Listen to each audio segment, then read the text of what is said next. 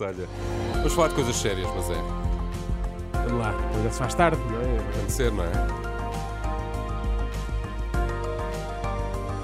Alguém que traga alguma dignidade aqui ao nosso programa, já aqui está o Miguel Coelho, explicador. Esta tarde falamos de Diogo Santos Coelho, um jovem português que está em risco de ser extraditado para os Estados Unidos, onde enfrenta uma pena que pode ultrapassar os 50 anos de cadeia. Mas afinal, Miguel, quem é este jovem e o que é que se passa de que é que ele é acusado?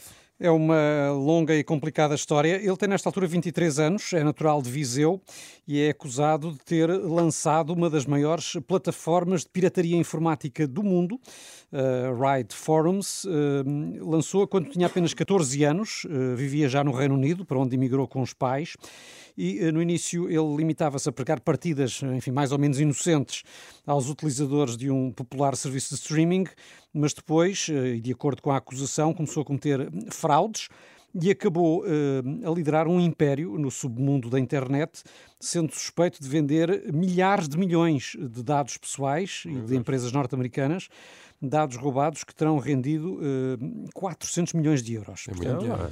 não, deixa de ser também um exemplo de empreendedorismo, empreendedorismo sim, sim. jovem, não é? Era o que eu estava a pensar. O problema é ser ilegal. Tem esse pequeno, claro. é só um, um pequeno problema. Bom, e como é que não foi descoberto mais cedo, Miguel? Na verdade, uh, já estava a ser vigiado pelo FBI há muito tempo, uh, porque a polícia americana conhecia as atividades em que ele estava envolvido, sabia que ele era o omnipotente, como se identificava o administrador do Ride Forums, e uh, o que o FBI fez foi optar por prendê-lo apenas quando já tivesse idade para ser julgado como ah. adulto. Por isso é que uh, foi apanhado uh, apenas em 2022. passou sete meses numa cadeia inglesa e agora está em prisão domiciliária em Londres. Mas o que se passa é que a justiça inglesa aceitou, entretanto, um pedido de extradição de Diogo Coelho dos Santos para os Estados Unidos. Extradição que ele quer naturalmente evitar, porque o sistema judicial americano, enfim, nestas coisas não brinca, não é? Sim, fia mais fino. E, claro. e por isso os, os, advogados recorreram da extradição, alegam que uh, este jovem foi diagnosticado com autismo e que isso representa um risco de vida se ele for preso numa cadeia americana.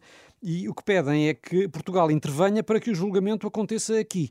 Uh, portanto, tem não só mais confiança na justiça portuguesa, mas provavelmente também claro. nas condições em que poderá cumprir uma eventual pena cá em Portugal. Uh, Diogo Coelho dos Santos garantiu até numa entrevista recente que está disponível para ajudar os investigadores portugueses em casos semelhantes e deu o exemplo de, de, de Rui Pinto, uhum. o, uh, outro pirata informático que criou o Football Leaks e que terá passado a colaborar com a Judiciária. Uhum. Somos muito fortes na pirataria. Muito bom. Mas se os crimes ocorreram em Inglaterra e visaram apenas empresas americanas, como é que pode ser julgado em Portugal?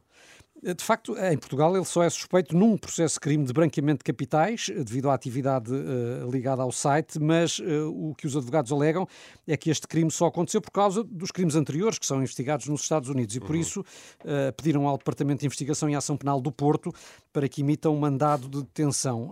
o Ministério Público, no entanto, recusou eh, considera que se os alegados crimes tiveram efeito nos Estados Unidos, é lá que devem ser julgados. Está, os advogados eh, já reclamaram para a Procuradoria-Geral da República e aguardam resposta. Eh, de resto, a Renascença já tentou saber em que pé está este processo, mas até agora também nós não tivemos resposta da Isto Procuradoria. Dava, dava um filme, é mais um caso que dava um bom filme. E Vamos se calhar continuar. vem a dar. É, não é? Vamos Cada país tem o Mark Zuckerberg que merece, não é? Justamente. Vamos continuar a acompanhar este caso aqui na Renascença. Quanto a este explicador, vai também para o site rr.pt e para as plataformas de podcast.